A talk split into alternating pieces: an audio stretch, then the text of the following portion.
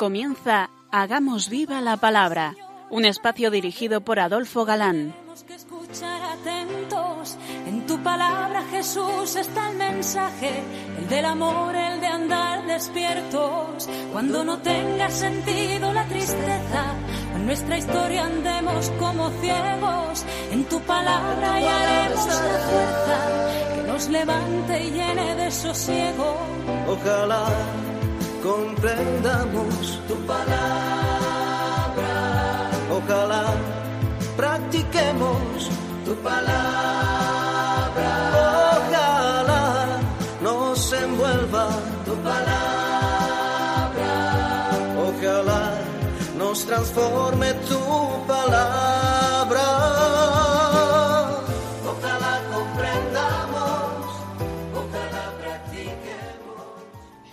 Hola amigos, un día más nos acercamos a la palabra de Dios, que es viva y eficaz, como sabemos. Fiel a nuestra cita quincenal con todos vosotros. Aquí estamos de nuevo, Adolfo, y Katy, dispuestos a pasar este rato en vuestra compañía. Bienvenido a nuestro programa Hagamos viva la palabra. Llegamos a una nueva emisión del curso, dedicado al libro El Apocalipsis, en el capítulo cuarto. Efectivamente, y tras las siete cartas a otras tantas iglesias del Asia Menor, comienza de verdad la revelación, o Apocalipsis propiamente dicha. Al autor le faltan palabras para expresar sus visiones y dirá Era semejante a era un mar transparente como de cristal y habla de jaspe, de comalina, de un arco iris como de esmeralda, y la voz que le hablaba de- dice era como de trompeta. luces, colores, eh, piedras preciosas, arco iris. San Pablo, que fue arrebatado al cielo en un éxtasis, dijo que oyó Palabras inefables que el hombre no puede pronunciar, perdón. Y del limitado campo de visión, el trono de Dios, se ensancha la visión para englobar a todo el universo. Una corte de veinticuatro tronos con ancianos vestidos de blanco y con coronas de oro, tal vez los doce patriarcas del pueblo escogido y los doce apóstoles, iglesia completa e ideal eh, como está en la mente divina. Dicen los comentaristas de Verbum Dei, ya que todavía no se ha abierto el libro en que se relata su historia y el vidente es uno de los apóstoles. Y cuatro vivientes, dice, posiblemente los cuatro elementos cósmicos que sustentan el trono de Dios. Barsotti, ese sacerdote místico italiano, dice que La creación irracional sostiene el trono, mientras los hombres y ángeles adoran y cantan alabanzas. como en las grandes teofanías del Antiguo Testamento, relámpagos, voces, truenos, y el Espíritu Santo, simbolizado como es frecuente, en la multiplicidad de sus siete dones. Al comenzar a desmenuzar este capítulo cuarto, la revelación nos hablará de cosas futuras tras la visión introductoria que estamos comentando. Y en esas cosas futuras, a partir de este capítulo, iremos viendo la persecución satánica, El milenarismo, una nueva persecución victoria del Cordero, y juicio final y bodas del Cordero. No olvidemos que, como explicamos en la introducción, encontraremos repeticiones, planos sobre planos, con nuevos matices, etcétera, etcétera. Oiremos en el texto y en éxtasis comenzó a haber eh, cosas extraordinarias y, como casi siempre, no hay uniformidad entre los comentaristas en cuanto a lo que puedan significar cada una de las cosas que el vidente vio. Para entrar en harina lo mejor es que empecemos leyendo, para ir analizando despacito después como es nuestra costumbre. Después tuve una visión. He aquí que una puerta estaba abierta en el cielo, y aquella voz que había oído antes, como voz de trompeta que hablara conmigo, me decía Sube acá, que te voy a enseñar lo que has de suceder después. Al instante caí en éxtasis. Vi que un trono estaba erigido en el cielo, y uno sentado en el trono. El que estaba sentado era de aspecto semejante al jaspe y a la coralina, y un arco iris alrededor del trono, de aspecto semejante a la esmeralda. Vi veinticuatro tronos alrededor del trono, y sentado en los tronos a veinticuatro ancianos con vestiduras blancas y coronas de oro sobre sus cabezas. Del trono salen relámpagos y fragor y truenos. Delante del trono arden siete antorchas de fuego, que son los siete espíritus de Dios. Delante del trono, como un mar transparente semejante al cristal, en medio del trono, y en torno al trono, cuatro vivientes llenos de ojos, por delante y por detrás. Apuntamos, como solemos decir y ya conocéis, las opiniones más repetidas y sostenidas por exegetas que nos inspiran mayor confianza. Pero nada hay definido. Por ejemplo, acerca de los veinticuatro tronos con los veinticuatro ancianos, que en vez de los doce patriarcas y los doce apóstoles son ángeles a quienes Dios ha confiado el gobierno de la Iglesia. Bueno, no parece muy lógico, pero hay quienes sostienen esa opinión. Símbolo en esa doble plenitud de doce de almas ya glorificadas gozando de la realeza prometida. También hay quienes opinan así pero no parece muy acertado por cuanto después veremos a estos veinticuatro ser portadores de copas con perfumes que son las oraciones de los santos. El ver allí simbolizado el pueblo escogido y las doce columnas del nuevo pueblo de Dios anima a una consideración que a veces olvidamos. Los patriarcas fueron uno tras otros, se fueron sucediendo, fueron pasando, los apóstoles también se irán sucediendo. Pero ahí, ahí están todos como en un presente, en el cielo no hay tiempo, allí no hay sucesión. Ante el trono de Dios todo es simultáneo. Qué preciosa estampa. Juan ve como una fenomenal alfombra delante del trono y la ve como un mar de cristal, hemos escuchado, que revela la absoluta inaccesibilidad al trono, también sobre los cuatro vivientes, llenos de ojos por delante y por detrás, que acabamos de leer, hay opiniones para todos los gustos. ¿Quiénes son esos cuatro vivientes? Leamos el pasaje completo e intentamos explicarlo. El primer viviente como un león, el segundo viviente como un novillo, el tercer viviente tiene un rostro como de hombre, el cuarto viviente es como un águila en vuelo. Los cuatro vivientes tienen cada uno seis alas. Están llenos de ojos todo alrededor. Y por dentro y repiten sin descanso día y noche. Santo, santo, santo, Señor Dios Todopoderoso. Aquel que era, que es y que va a venir. Y cada vez que los vivientes dan gloria, honor y acción de gracias al que está sentado en el trono y vive por los siglos de los siglos, los veinticuatro ancianos se postran ante el que está sentado en el trono y adoran al que vive por los siglos de los siglos, y arrojan sus coronas delante del trono diciendo Eres digno, Señor y Dios nuestro, de recibir la gloria, el honor y el poder, porque tú has creado el universo por tu voluntad. No existía y fue creado.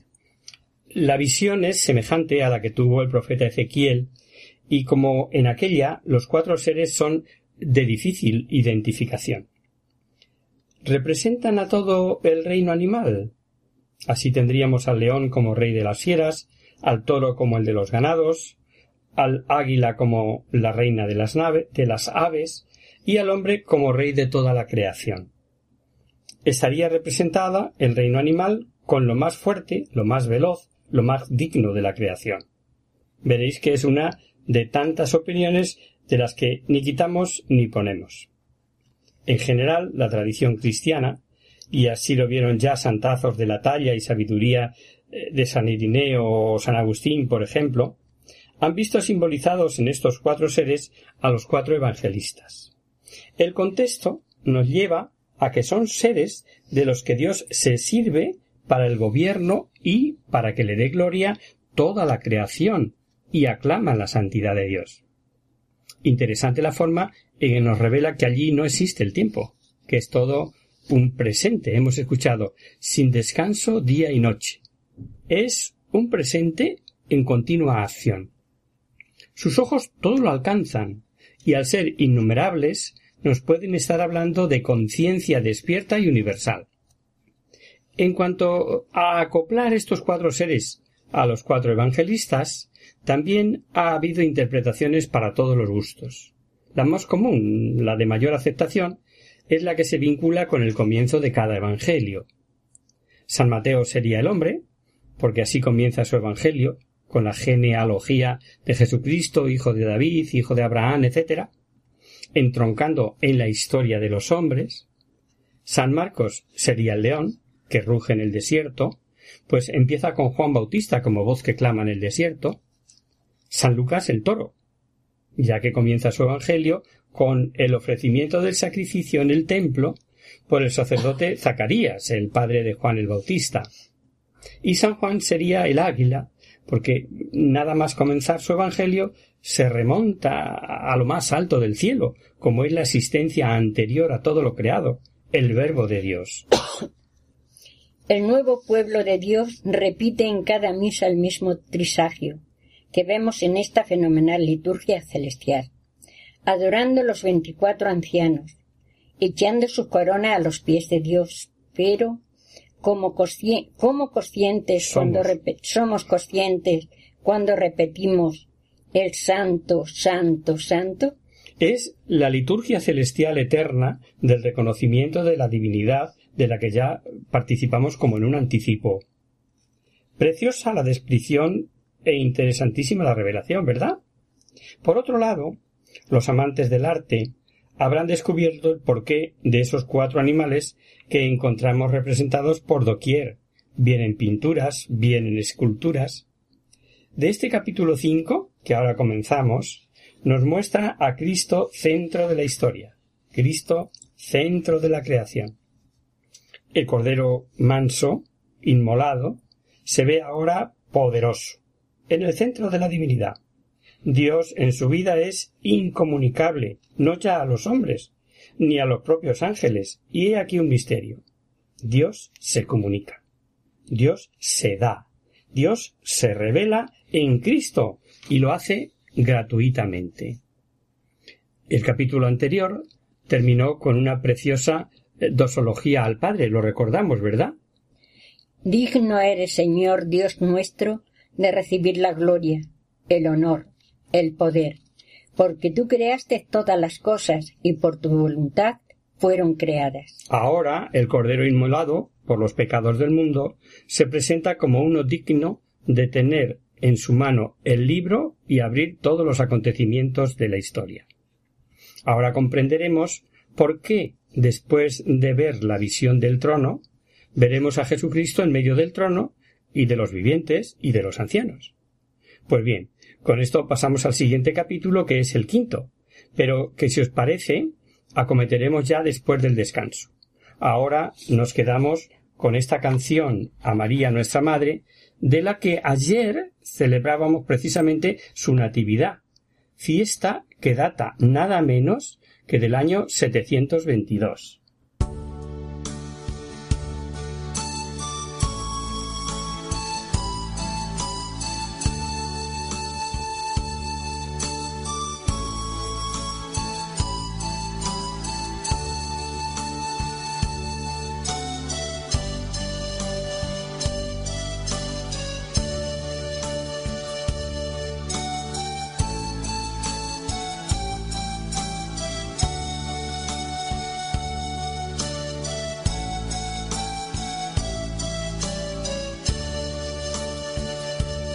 Cuántas veces siendo niño te recé, con mis besos te decía que te amaba. Poco a poco con el tiempo olvidándome de ti, por caminos que se alejan me perdí, por caminos que se alejan me perdí. Hoy he vuelto, madre, a recordar cuántas cosas di tu altar y al besarte puedo comprender que una madre no se cansa de esperar, que una madre no se cansa de esperar. Al regreso me encendías una luz, sonriendo desde lejos me esperabas. En la mesa la comida aún caliente y el mantel, y en tu abrazo mi alegría de volver y en tu abrazo mi alegría de volver. Hoy he vuelto, madre, a recordar cuántas cosas dije ante tu altar y al rezarte puedo comprender que una madre no se cansa de esperar, que una madre no se cansa de esperar.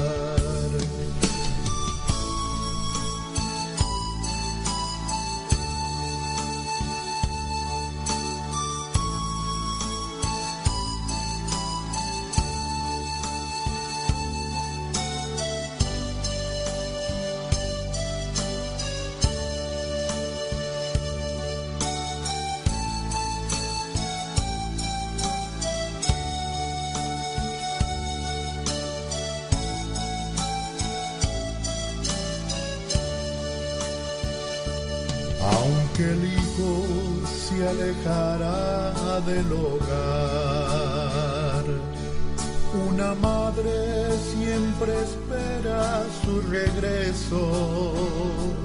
El regalo más hermoso que a sus hijos da el Señor es la madre y el milagro de su amor.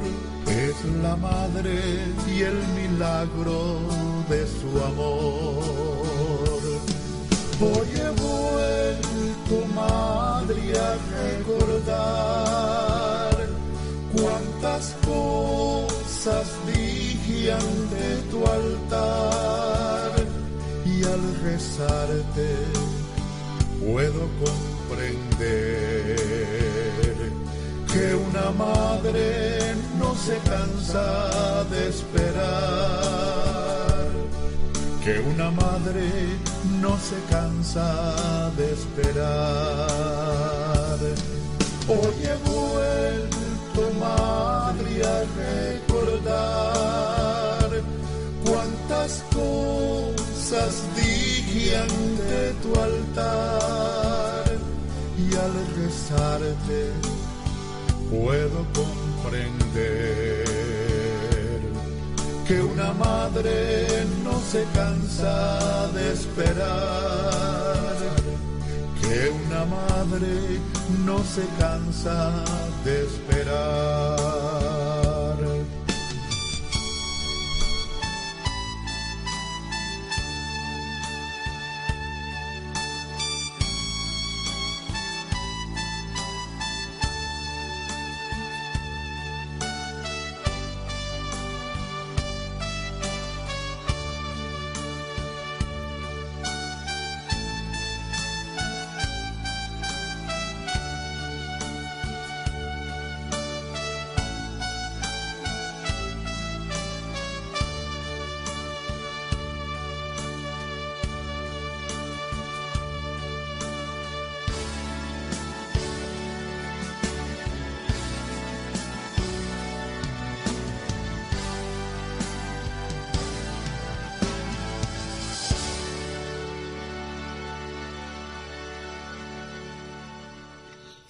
Amigos, de nuevo con vosotros, tras este breve descanso musical, hoy dedicado a nuestra Madre del Cielo. ¡Qué maravilla! Os recordamos, queridos oyentes, que sintonizáis el programa Hagamos viva la palabra. Si queréis contactar con nosotros vía correo postal, lo podéis hacer a Radio María, Paseo Lanceros 2, primera planta 28024 Madrid. Y si preferís el correo electrónico, hagamos viva la palabra arroba radiomaria.es. Para los que se acaban de incorporar, decirles que estamos analizando el Apocalipsis y concretamente en su capítulo quinto. Así es. Y si en el capítulo anterior la visión nos llevó a ver el trono de Dios y del universo desde el punto de vista del cielo, a Dios omnipotente y su corte, la grandiosa visión, el Padre pone en sus manos los destinos de toda la humanidad. Sin el Cordero degollado, todo quedaría escondido, indescifrable, incognoscible, historia, creación, Dios mismo. Y veremos que con el Padre recibe todo honor, gloria, poder y bendición. El vidente, que conoce las luchas, persecuciones, deseos de conocer el triunfo de la Iglesia, llora desconsolado. Y un ángel con voz potente, que llega hasta las potencias del Hades, proclama que nadie, ni hombre, ni ángel, ni el cielo, ni la tierra, ni vivo, ni difunto, tiene dignidad para conocer y dirigir los sucesos del universo de los hombres. Uno de los ancianos se acerca al vidente y le consuela. No llores, le dice. Ha triunfado. ¿Quién? El león de Judá. León victorioso y cordero que está degollado pero de pie. Degollado por los pecados del mundo, pero de pie, porque ha resucitado. Él, y sólo él, es digno de abrir el libro y romper los sellos. Como león lucha y vence, y como cordero se inmola y paga. Vamos a leer ahora los primeros versículos de este capítulo quinto. Vi también en la mano derecha del que está sentado en el trono un libro, escrito por el anverso y el reverso, sellado con siete sellos, y vi a un ángel poderoso que proclamaba con fuerte voz ¿Quién es digno de abrir el libro y soltar sus sellos. Pero nadie era capaz, ni en el cielo, ni en la tierra, ni bajo tierra, de abrir el libro ni de leerlo. Y yo lloraba mucho porque no se había encontrado a nadie digno de abrir el libro ni de leerlo. Pero uno de los ancianos me dice No llores, mira, ha triunfado el león de la tribu de Judá, el retoño, de David, él podrá abrir el libro y sus siete sellos. Entonces vi de pie en medio del trono y de los cuatro vivientes y de los ancianos un cordero como degollado. Tenía siete cuernos y siete ojos, que son los siete espíritus de Dios, enviados a toda la tierra. Veréis que el Cordero se presenta eh, con plenitud de poderes, simbolizados en esos siete cuernos, que ya lo conocéis. El significado eh, de, cuerno es la fuerza, lo comentamos en los primeros programas. Y así es mostrado generalmente por los gorreros, poniéndolos precisamente en sus cascos. Y se presenta con plenitud de omniscencia y providencia universal, simbolizado en esos siete ojos que nos dice el texto nada escapa a su observación. Cuando el profeta Zacarías habla de la piedra con siete ojos puesta ante Josué, dice después Esos siete son los ojos de Yahvé. Ellos recorren toda la tierra. Ojos de Yahvé, ojos del Cordero, son, lo dice el mismo texto que hemos leído, los siete espíritus de Dios enviados a la tierra. El Espíritu Santo, que es único, aparece como múltiple para significar la, la abundancia de sus bienes. El Espíritu Santo en el capítulo anterior se hallaba junto al que vio sentado en el trono, el Padre. Ahora lo vemos en el Cordero. Interesante forma simbólica de expresar lo que tantas veces nosotros, después de veinte siglos, seguimos expresando en la Iglesia. Creo en el Espíritu Santo que procede del Padre y del Hijo. Vaya revelación. Dios Padre en el trono, el Hijo Redentor, revestido de todo poder y gloria, el Espíritu Santo, con su plenitud de dones, en el mismo plano, La escena que sigue es de una grandeza admirable. El Cordero degollado recibe juntamente con el libro la alabanza de toda la creación, después de esa clara alusión al Espíritu Santo procedente del Padre y del Hijo, como rezamos en el credo. Leemos que los cuatro vivientes y los veinticuatro ancianos y miriadas y miriadas de ángeles, todos unidos en esa dosología con cuatro términos cielo, tierra, mar y abismo, dando gloria, honor e imperio al Padre y al Cordero, por los siglos de los siglos, y adorando de hinojos repetían Amén, solemne amén de aprobación a la aclamación cósmica universal. Pero leamos el resto del capítulo. Se acercó y tomó el libro de la mano derecha del que está sentado en el trono. Cuando lo tomó, los cuatro vivientes y los veinticuatro ancianos se postraron delante del Cordero. Tenía cada uno una cítara y copas de oro llenas de perfumes, que son las oraciones de los santos. Y cantan un cántico nuevo diciendo, Eres digno de tomar el libro y abrir sus sellos, porque fuiste degollado y compraste para Dios con tu sangre hombres de toda raza, lengua, pueblo y nación, y has hecho de ellos para nuestro Dios un reino de sacerdotes, y reinan sobre la tierra. Y en la visión oí la voz de una multitud de ángeles alrededor del trono, de los vivientes y de los ancianos. Su número era miriadas de miriadas y millares de millares, y decían con fuerte voz, Digno es el Cordero degollado de recibir el poder, la riqueza, la sabiduría, la fuerza, el honor, la gloria y la alabanza.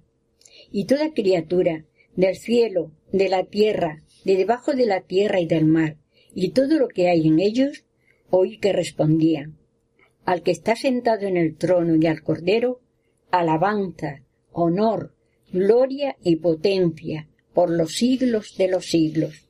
Y los cuatro vivientes decían, Amén. Los ancianos se postraron para adorar. Dice que los veinticuatro ancianos tenían en sus manos copas de oro llenas de perfume. Tal vez tengamos aquí la definición más delicada de lo que es la oración. Perfume, perfume para Dios, grato a Dios. Y cantaban un cántico nuevo. La naturaleza no va a ser abolida, sino renovada. Es lo que el libro repite en diversos capítulos. El cántico nuevo corresponde al orden nuevo instaurado por Jesucristo, a la suprema intervención divina en los destinos de la humanidad por medio de la muerte redentora de Jesucristo.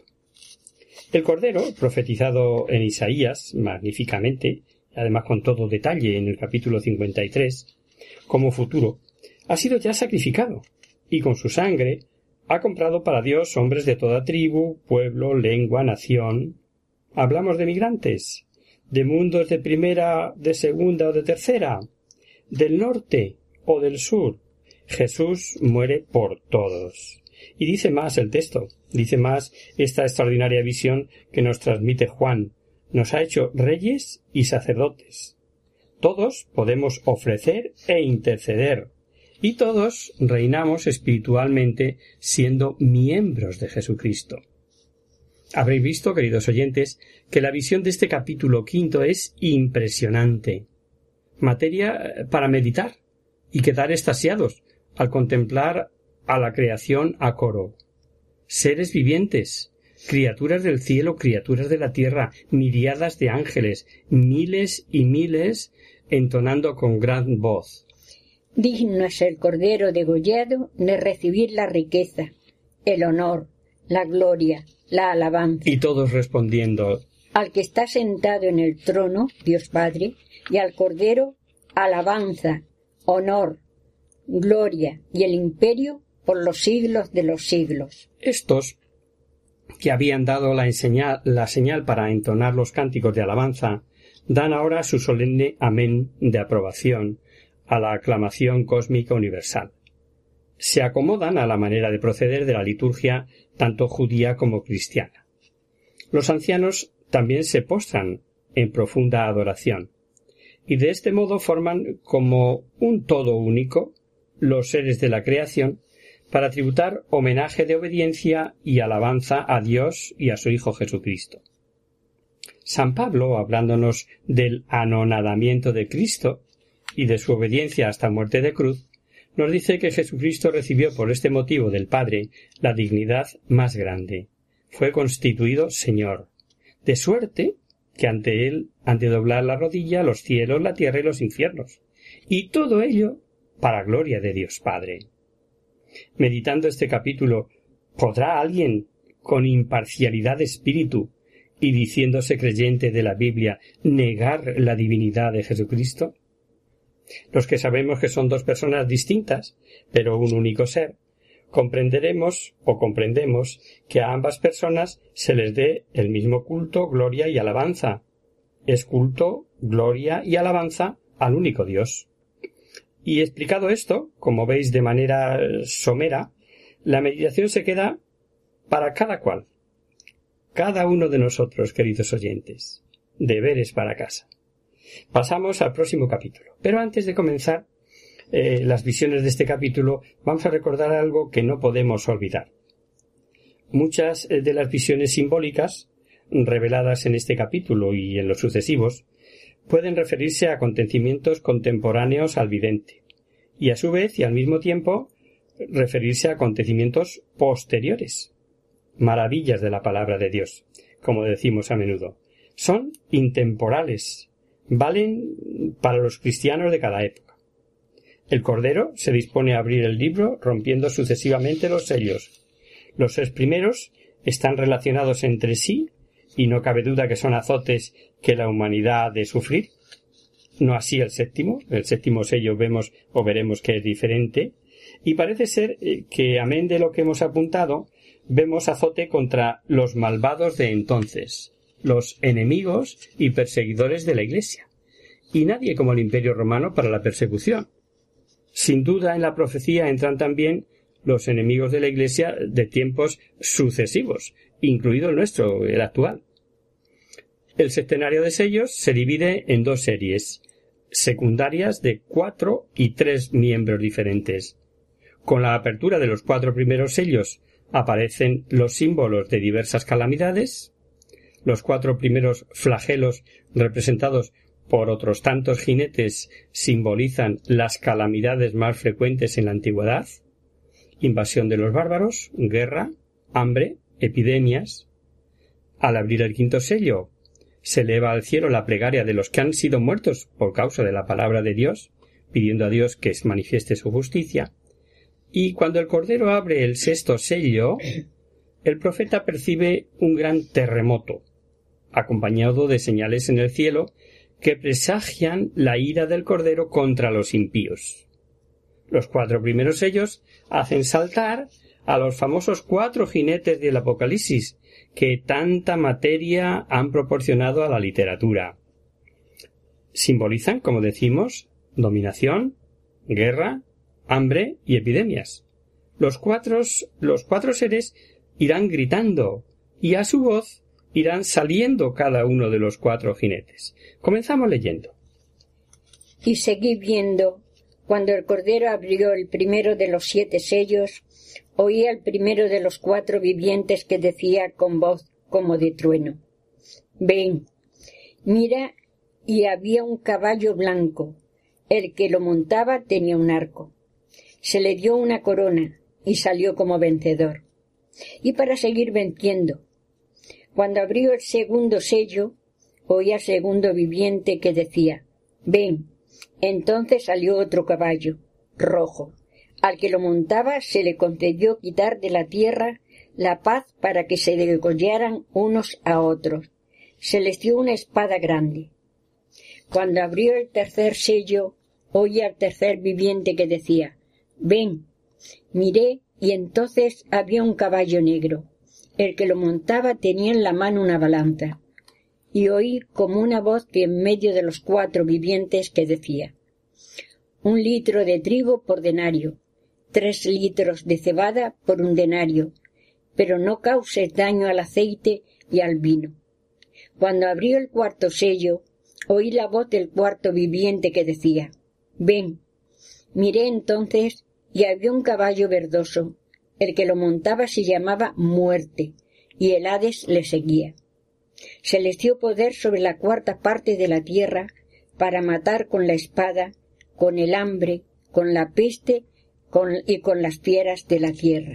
El primero es un caballo blanco, provisto de arco y corona como símbolo de victoria.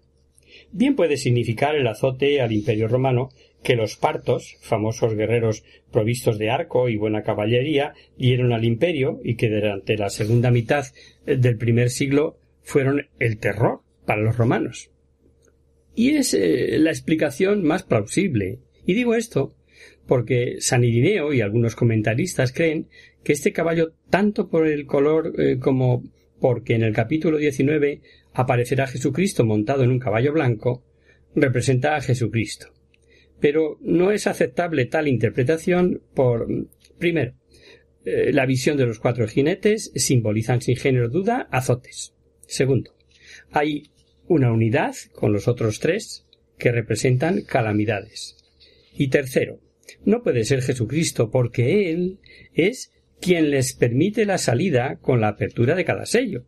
No olvidemos que Él es el Cordero degollado. Y estas objeciones valen igualmente para algunos que quieren ver en ese caballo blanco al Evangelio por sus victorias. El color del caballo únicamente no nos basta. En el capítulo 19 veremos que Jesús sobre un caballo blanco, y en este caso, como veremos, el jinete, lleva el nombre de fiel y verídico, el que juzga con justicia. Eh, triste misión la del segundo caballo. Ya el color rojo nos lo revela. Hacer que los hombres se maten unos a otros. Se irán degollando unos a otros. Portador de gran espada simboliza obviamente la guerra, o lo que es lo mismo, desterrar la paz eh, de sobre la tierra. Desgraciadamente, y esto lo sabemos, hay muchas formas de guerra. Y en cuanto a referencias inmediatas, no choca nada el saber, por la historia, que las luchas intestinas de Roma le llevaban a matarse unos a otros. Solamente en menos de un año se asesinaron tres emperadores Galba, Otón y Vitelio. Pero el color rojo de sangre, azote, eh, será para la humanidad de siempre. ¿Han conocido, habéis conocido, acaso alguno, algún siglo de los humanos sin guerras? Ahí está la historia. Y el tercer caballo es negro, y se presenta con una balanza. Es consecuencia de la guerra y con la balanza simboliza hambre, escasez, precio prohibitivo de los alimentos necesarios. El pan será pesado, racionado y caro. Tan caro que la ración para un día de un solo hombre costará el total del jornal diario de un obrero para toda la familia. Hay una eh, como excepción, hemos oído, en cuanto a la escasez de alimentos un tanto extraña. Podemos leer Pero el aceite y el vino no tocarlos. Si diéramos por buena la traducción de nácar, no lo parece, cabría pensar que todavía más escasez habría de aceite y vino que de pan. El aceite, el vino ni tocarlos mm, traduce nácar. Pero la traducción más correcta es que el aceite y el vino no se les haga daño, como por ejemplo traducen otros, mm, como Jerusalén o la casa de la Biblia o muchos otros, ¿no? Pero de esto también hay varias interpretaciones y que merece verlo con calma, por lo que ya lo dejamos aquí para el próximo día, si os parece, pues hoy el tiempo se nos fue.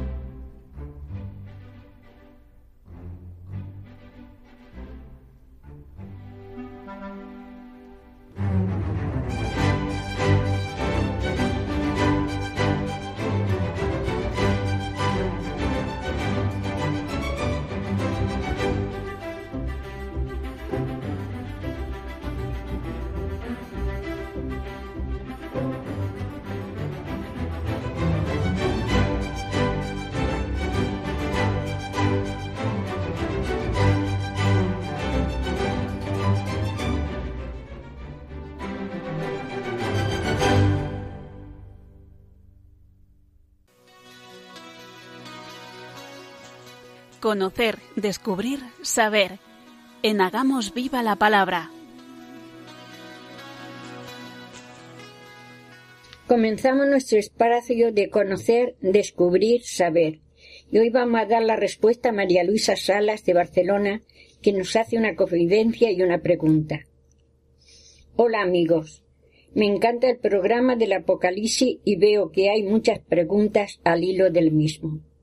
He estado dudando de escribiros, porque mi pregunta no es de Apocalipsis, sino de cuanto hablasteis sobre valores que me han ayudado mucho para el trato con mis nietos, en mi tarea de educadora ocasional, colaborando con mi hija. Pero hay uno que yo creo que es una cosa buena, o al menos así lo veo yo, pero dudo si lo es, pues me faltan argumentos cuando trato de inculcarlo. Es el de la docilidad. ¿Me podéis dar alguna idea al respecto? Muchísimas gracias. Que Dios bendiga, Luisa.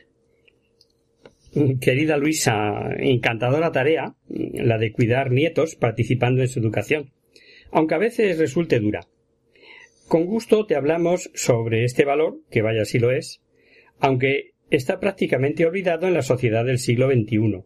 Incluso está mal visto. Pero es básico para el cristiano. Para muchos es sinónimo de debilidad o de falta de audacia. Por supuesto, totalmente falso. Eso no es la docilidad. Tal vez en este tiempo se ha exaltado tanto la individualidad y la independencia eh, que no es que sean malas, sino que inclina la balanza para caer en los contravalores de la docilidad, que son la desobediencia o la inflexibilidad. Jesucristo se mostró especialmente dócil y calificó a los mansos y dóciles de bienaventurados, así que debe ser un valor deseable para todo cristiano, ¿no? ¿Y qué entendemos por docilidad? Se, se define como aquel valor que nos hace conscientes de la necesidad de recibir dirección y ayuda en todos los aspectos de nuestra vida. Es decir, nos hace tener la suficiente humildad y capacidad para considerar y aprovechar la experiencia y conocimiento de los demás. Nada más alejado de la forma de ser de estos tiempos, en los que nos creemos autosuficientes, mejores que nadie, en los que creemos que lo sabemos todo, y nos indigna que alguien lo ponga en duda, en los que no aceptamos consejos ni correcciones de nadie. La humanidad en general, eh, querida Luisa, podemos decir que está falta de docilidad. Si aspiramos a cultivar este valor en nuestra vida, debemos aprender a escuchar. Escuchar a los demás con calma y atención, considerando con detenimiento sus sugerencias que, ojo, a veces no son las que deseamos escuchar, no son de nuestro gusto y, teniendo como base la información recibida, tomar decisiones mucho más serenas y prudentes. La docilidad nos ayuda a ser personas más sencillas, no nos convierte en personas dependientes o faltas de carácter o de decisión. Al contrario, la persona dócil es capaz de ver eh, las recomendaciones que se hacen respecto a su conducta, a su trabajo o a su personalidad como una oportunidad de mejora personal o de beneficio para los demás.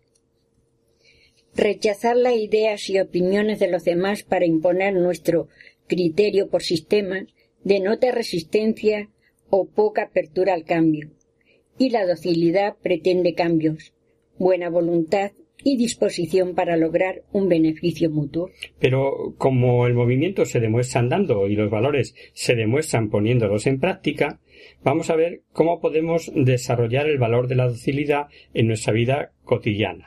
Resumimos algunas ideas. Siendo conscientes de que las personas que más nos exigen es bien porque nos estiman o bien porque cumplen con su obligación, ya sea en casa, en clase o en el trabajo. Tener una actitud abierta y positiva ante las sugerencias, aunque no siempre nos agrade escucharlas, y aprender a considerarlas. Ante las indicaciones recibidas por un superior, lo primero es obedecerlas. Después podremos hacer las observaciones que creamos oportunas. Siempre y cuando el consejo recibido sea bueno. Hacer el propósito de mejorar en ese aspecto.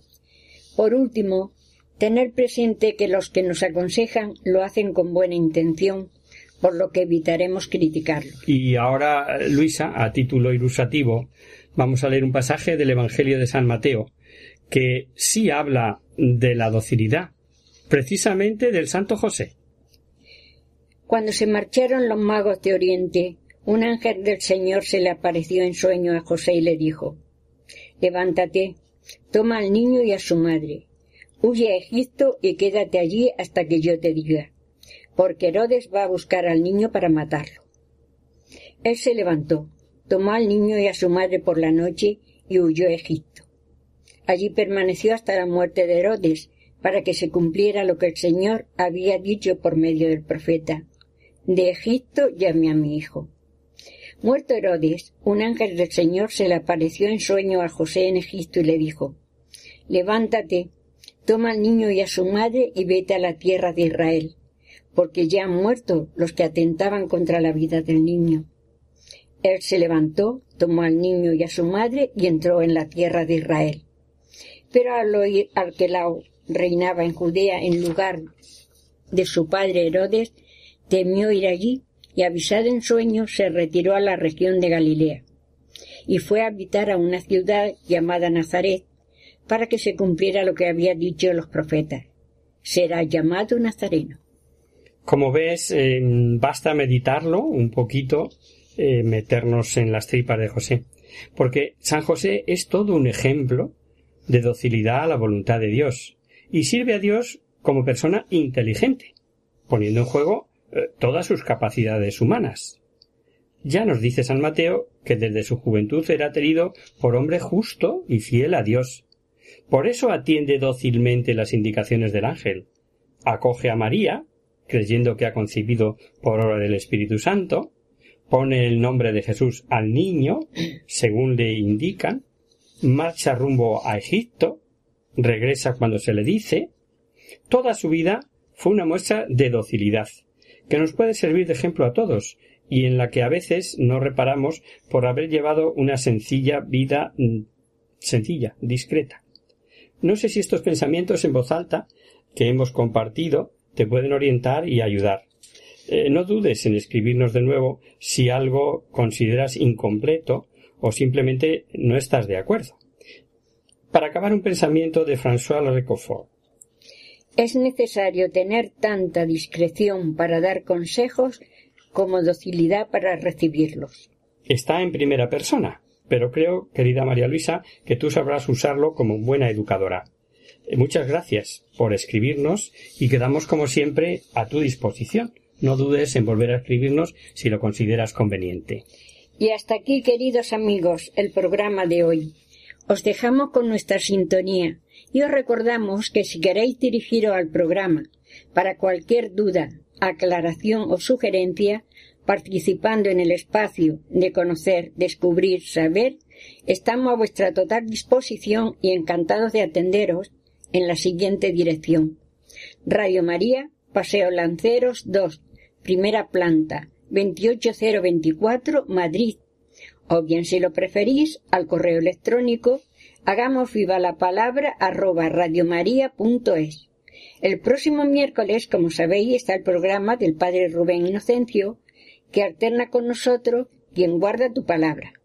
Por tanto, nosotros nos encontraremos de, nuevo dentro de quince días, si Dios quiere. Con un programa en el que seguiremos buceando en este interesante libro de Apocalipsis.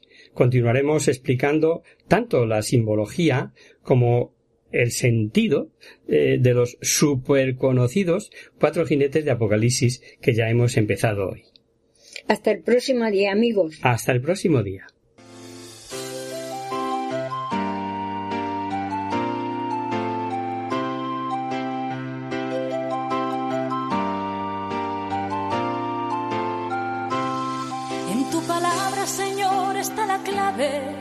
Solo tenemos que escuchar atentos. En tu palabra, Jesús, está el mensaje, el del amor, el de andar despierto. Así concluye Hagamos viva la palabra con Adolfo Galán. Andemos como ciegos, en tu palabra y haremos la fuerza que nos levante y llene de sosiego. Ojalá